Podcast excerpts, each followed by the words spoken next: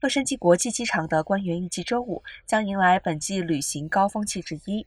从现在到元旦，预计每天都有超过二十万人在洛杉矶国际机场。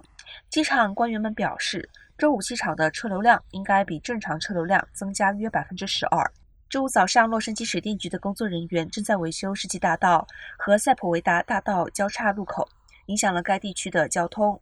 无论民众是乘飞机还是接人，都建议前往洛杉矶国际机场的民众要留出给自己额外的时间到达机场，为交通延误做好准备。